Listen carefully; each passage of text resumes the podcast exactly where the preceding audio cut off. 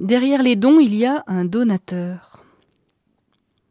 Dans le désert, jour après jour, le peuple est totalement dépendant de Dieu.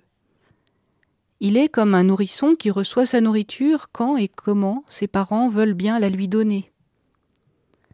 Certains gardent la nostalgie de cette période enfantine de grande sécurité. Ainsi, dans la mémoire commune rafraîchie chaque année avec la fête des tentes, la traversée du désert joue le rôle de l'âge d'or, elle se trouve totalement idéalisée. Je te conduirai au désert et tu répondras comme au temps de ta jeunesse, annonce le prophète Osée face à l'infidélité. C'était le temps béni où par nécessité plus que par vertu, s'était établie une intimité totale entre Dieu et son peuple, comme entre la mère et son petit.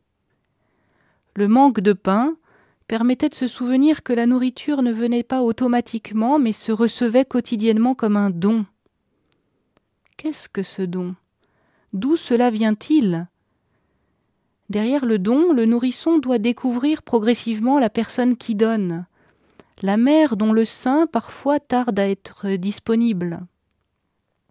Derrière le sein, il y a quelqu'un, derrière la manne, derrière l'écaille, il y a Dieu qui donne et qui, le septième jour, cesse de donner pour que, dans l'absence, la mémoire commence à percevoir la stabilité d'une relation.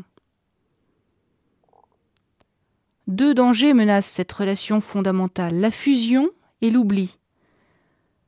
Pour que la source du don ne soit pas oubliée, à chaque repas, la prière d'offrande rappelle que la terre a porté la nourriture, et l'on fait mémoire de cette terre de la promesse, elle-même reçue.